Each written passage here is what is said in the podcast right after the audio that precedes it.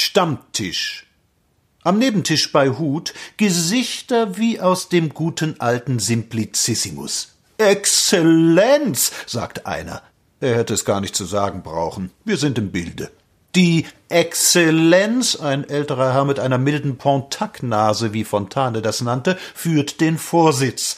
Einer ist da, der sieht aus wie ein älterer Sekretär Wurm, kleine funkelnde Äuglein, und ich sehe ihn förmlich hinter der verschlossenen Tür seines Amtszimmers die Hände reiben, wenn er einen auf dem Aktenwege ordentlich hineingelegt hat.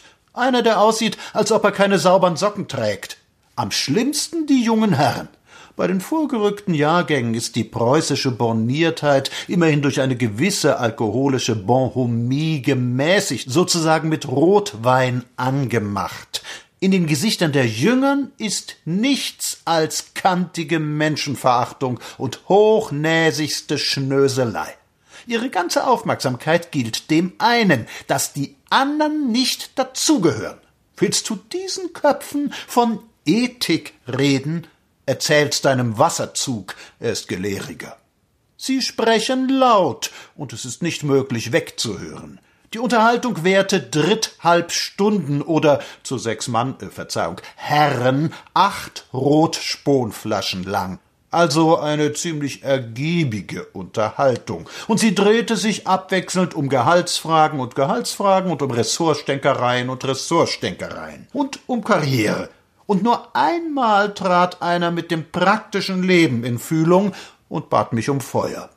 Ein Blick, und sie stehen im Hemde. Man braucht nur hinzusehen, um zu weinen. Also das regiert uns, das entscheidet über Existenzen, über Landstriche, über Verordnungen und über die Anwendung von Gesetzen. Das Sie sind stehen geblieben. Sie spielen einfach nicht mit, leben in einer anderen, in ihrer Welt des Apparats, der Selbstzweck geworden ist, nehmen von der Republik Geld und hassen sie. Und ein Volk ist so töricht, sein Schicksal dieser Verwaltung anzuvertrauen, weil es keine andere hat und wahrscheinlich keine andere auf die Beine bringen kann. Guten Abend, sagen jetzt die Edlen der Nation und gehen in ihre SC-Betten und schlafen den Schlaf derer, die Liebknechtsmörder segnen, den Schlaf der Gerechten. Erlauben Sie mal, das ist nicht unser Ressort. Und wachen morgens ein wenig verklebt auf und stopfen sich in die Unterhosen und in die Oberhosen und schreiten gemessen zum Amt, um weiterhin auf dir herumzuregieren.